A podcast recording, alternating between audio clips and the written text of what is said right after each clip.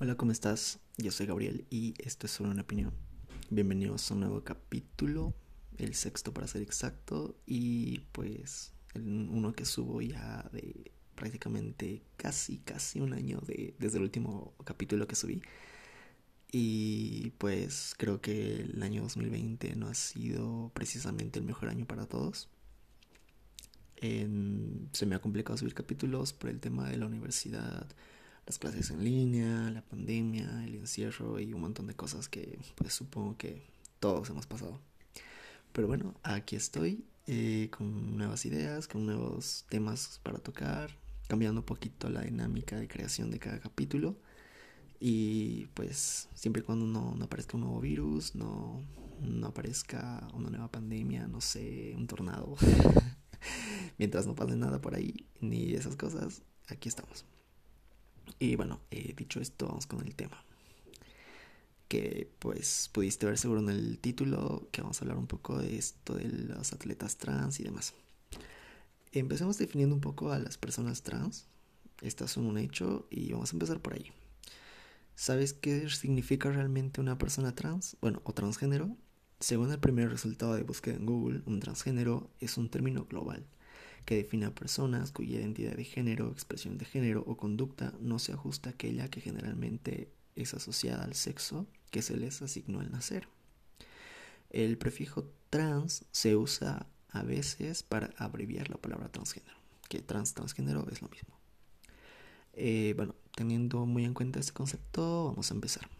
Eh, bueno, seguramente habrá alguien por ahí que dice y que hay de los de las personas que tienen un síndrome de los cromosomas tipo esos de XXY, XYY, triple X y demás.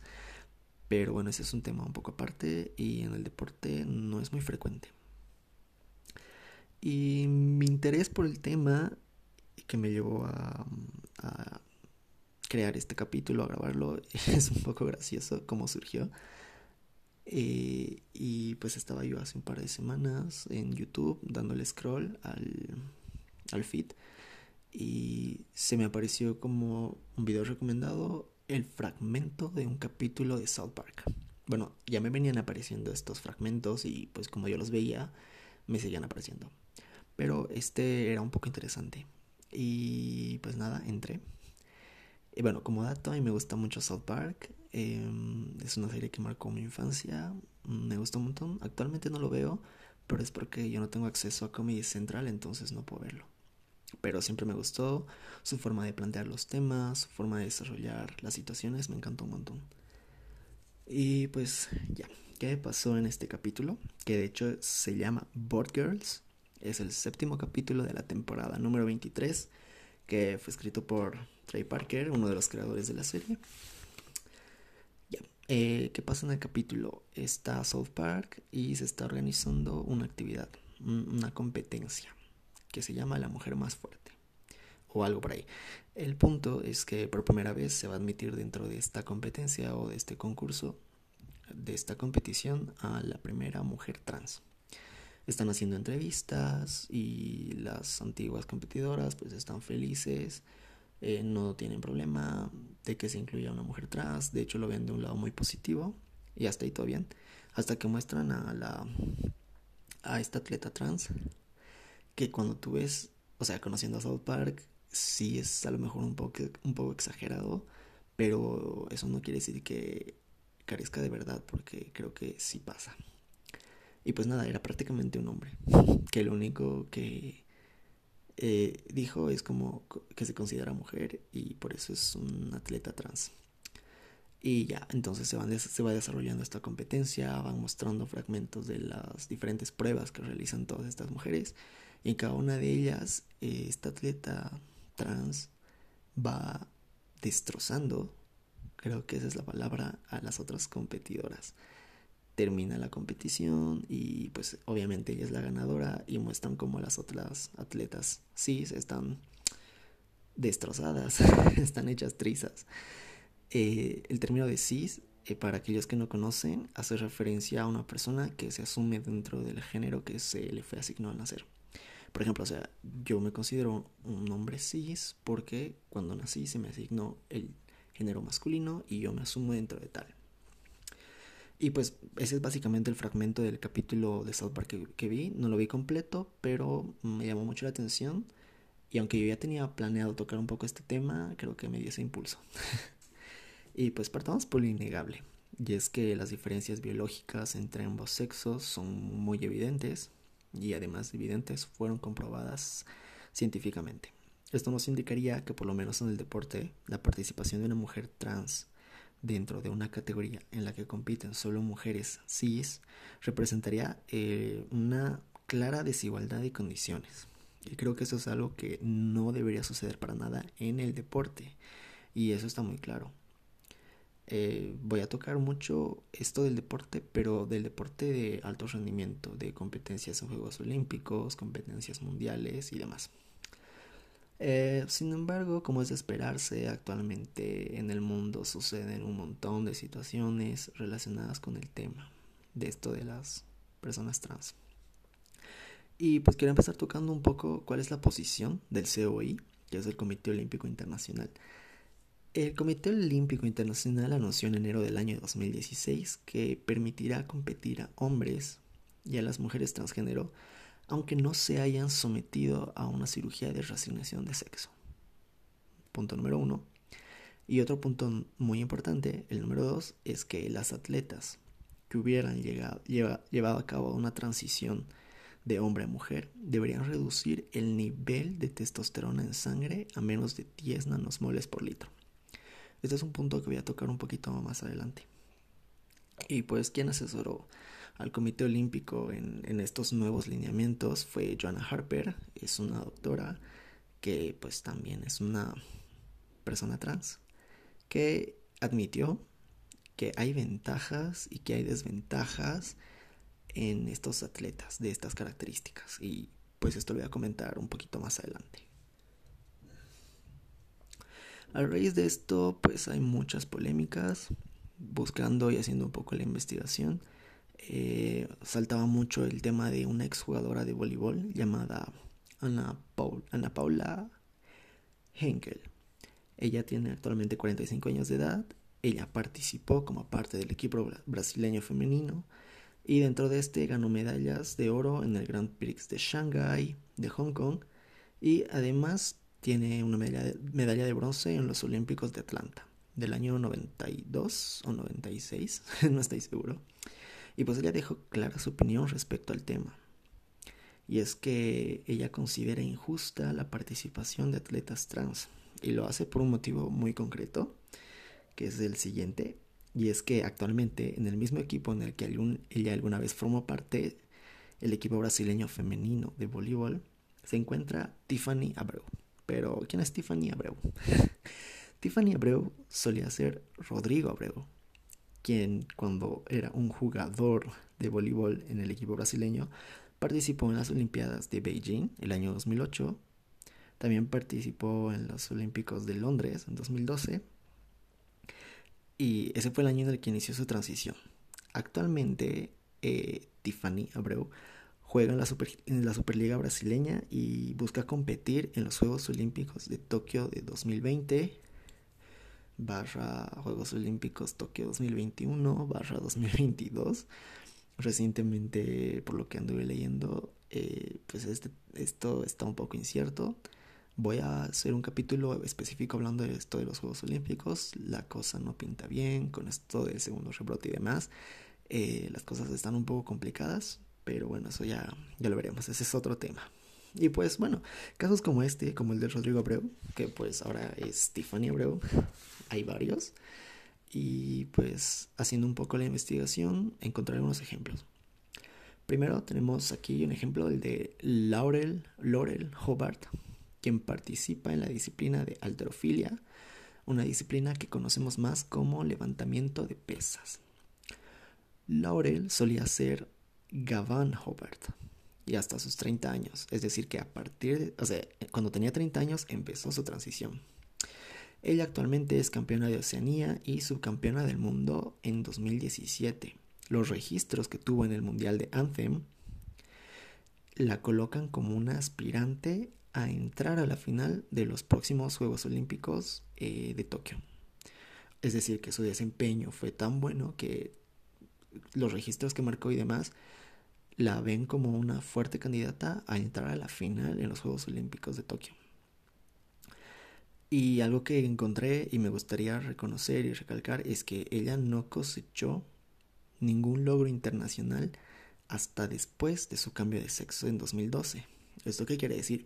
Que cuando Gavan Hobart participaba en esta, en esta disciplina, no cosechó logros internacionales hasta que dentro de la categoría masculina hasta que recién hizo su transición y entró a la categoría femenina y, a, partir de ese momento empezó a cosechar estos logros que les mencionaba en Oceanía, que es su campeona del mundo y demás.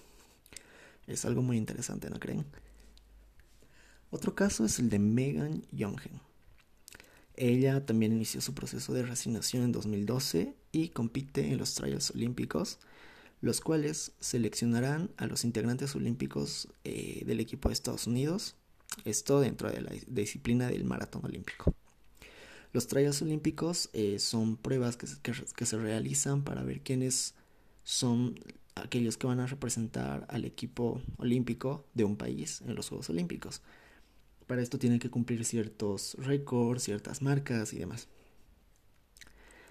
También tenemos el caso particular de Chris Mossier, un atleta estadounidense quien fue el primer atleta trans en unirse al equipo nacional de triatlón. El año pasado, en 2020, eh, logró competir como el primer atleta trans en una categoría masculina, en un trial olímpico. Sin embargo, algo un poco interesante por ahí es que no lo pudo concluir. Pero bueno, esos son algunos ejemplos de atletas trans, mujeres, hombres, mm, que quería mencionarles. Pero bueno, volvamos al caso de Ana Paula, esta atleta que reclama injusticia en la participación de atletas trans y su principal argumento, argumento y obviamente eh, es el siguiente, y es el agravio comparativo que representa actuar en competiciones femeninas teniendo una constitución física y una estructura ósea masculina. Ella lo dijo así, tal cual. Y pues más allá de los requerimientos hormonales, la misma Joanna Harper, que fue la que les comentaba que asesoró al Comité Olímpico Internacional en los nuevos lineamientos de la participación de atletas trans en los Olímpicos, eh, fue quien admitió que las mujeres trans que pasan la pubertad como hombres cuentan con ventajas que no se pueden eliminar por completo. O sea, imagínense, la misma doctora que asesoró al Comité Olímpico en estos lineamientos reconoció de estas ventajas de aquellas personas o aquellas atletas trans que cuando eh, pasaban la pubertad eran hombres. Y también contamos con la cita de una endocrinóloga californiana que indica que un año de terapia hormonal no es suficiente para revertir los efectos de la pubertad masculina en una atleta trans y que para revertir cualquier aspecto físico masculino en el cuerpo, además de una cirugía de reasignación de sexo, son necesarios por lo menos 15 años sin testosterona, y así al menos poder percibir algunos cambios óseos o cambios musculares. Esto, mm, ¿por qué lo menciono? Porque hace un momento les mencionaba esto de los 10 nanosmoles eh, para abajo que tiene que tener un atleta trans. Y también mencionaba que el Comité Olímpico permite que hayan estos atletas trans aun si no se han realizado la cirugía de reasignación de sexo. Pero por lo que acabo de mencionar, el tiempo que requiere a una persona disminuir su nivel de, testosterona, en este caso un atleta trans, es mucho menor a los 15 años. Debería pedírsele 15 años sin testosterona para al menos percibir estos cambios óseos y musculares.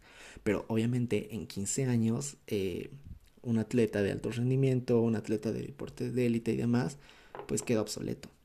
Sabemos que los atletas tienen un, una edad en la cual terminan su, su participación, al menos en estos olímpicos o mundiales.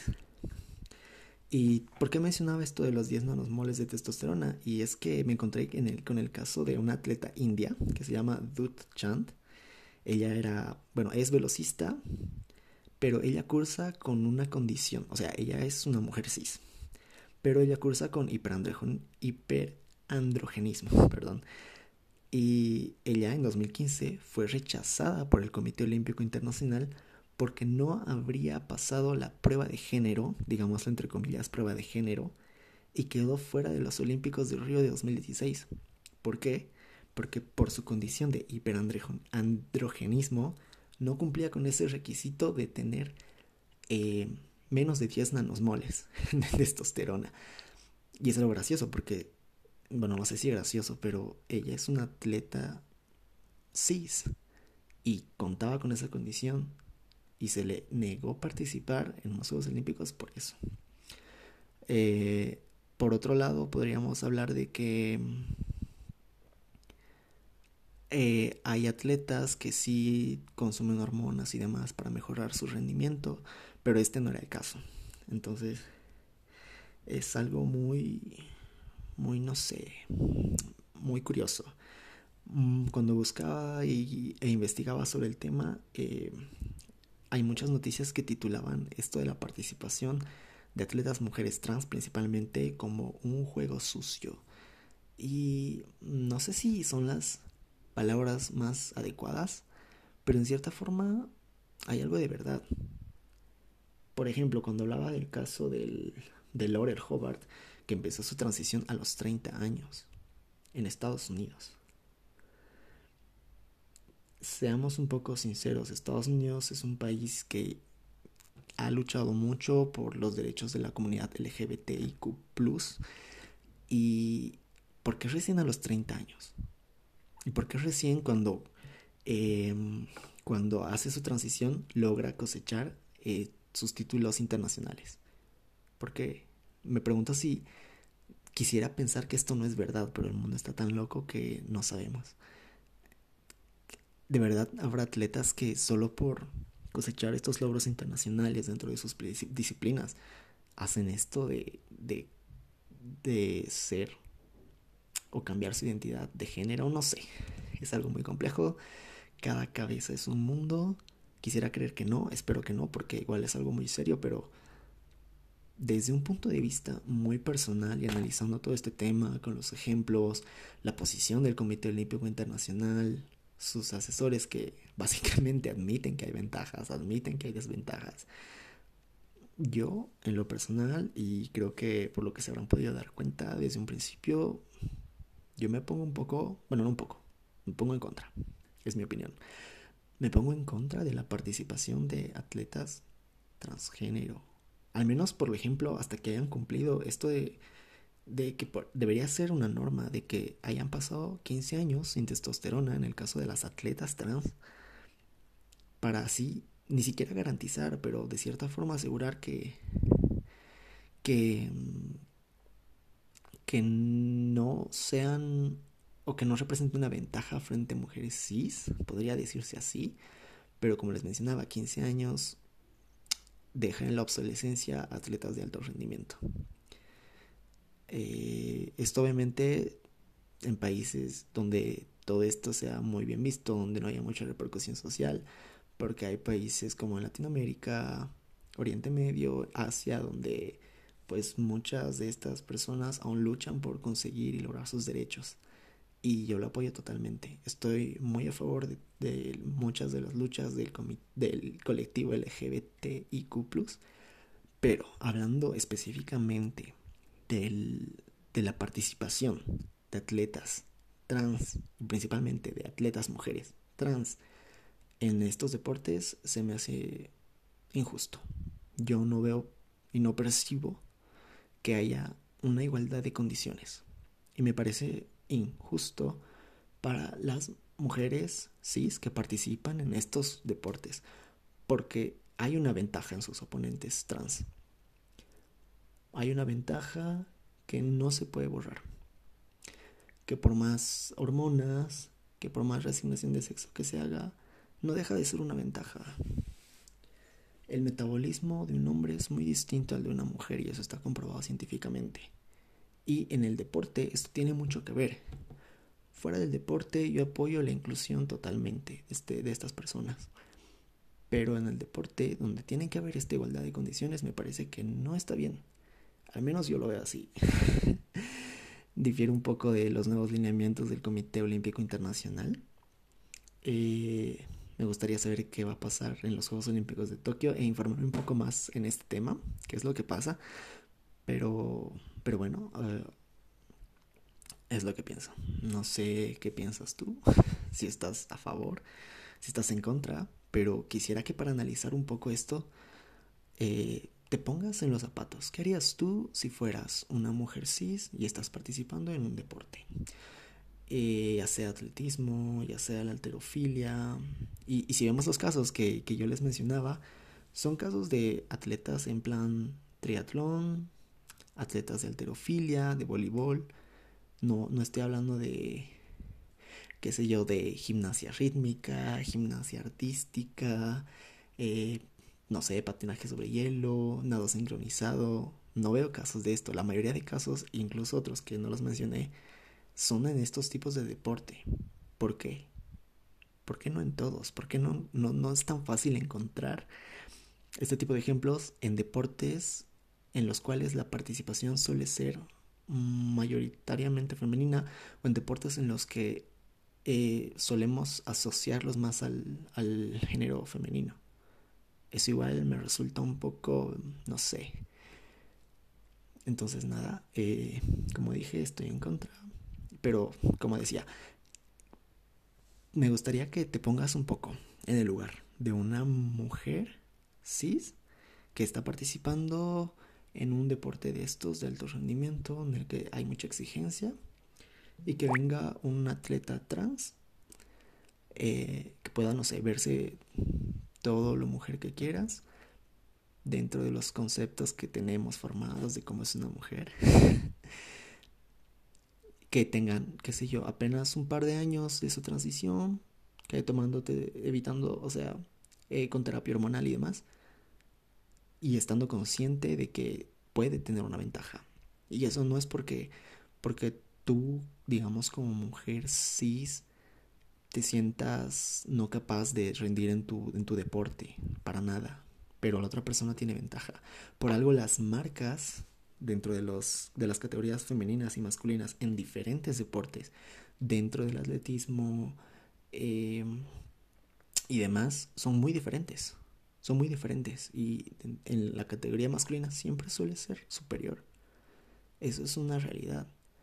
Entonces, pues nada, te invito a que analices un poco este tema desde ese punto de vista, que te pongas un poco en el lugar de qué harías tú si fueras una mujer cisgénero participando en uno de estos deportes y si te parecería justo, te parecería injusto o hasta qué punto lo ves correcto. Yo, como te digo, creo que no es correcto. Quién sabe, tal vez en el futuro los avances de la ciencia y demás permitan eliminar estas estas diferencias en, no sé, un 90% para arriba, pero es muy complicado. y pues nada, esa es mi opinión respecto al tema, me gustaría saber qué piensas. Eh, y eso es todo por ahora. Este fue este capítulo que grabé con mucha emoción de retomar lo del canal, de, bueno, lo del podcast. Y pues nada, eh, nos vemos en un siguiente capítulo bueno, nos escuchamos en un siguiente capítulo, eh, que espero sea muy pronto. Y pues nada, puedes seguir en Spotify el, el podcast que estamos retomando nuestra actividad. Y pues nada, yo soy Gabriel y recuerda, esto es solo una opinión. Te invito a informarte, a investigar y, y nada, a tener la mente abierta siempre. Un abrazo, cuídate mucho, usa barbijo, por favor, quédate en casa sal lo necesario. Sé que estas recomendaciones nos las repiten un montón y que todos las tenemos muy interiorizadas.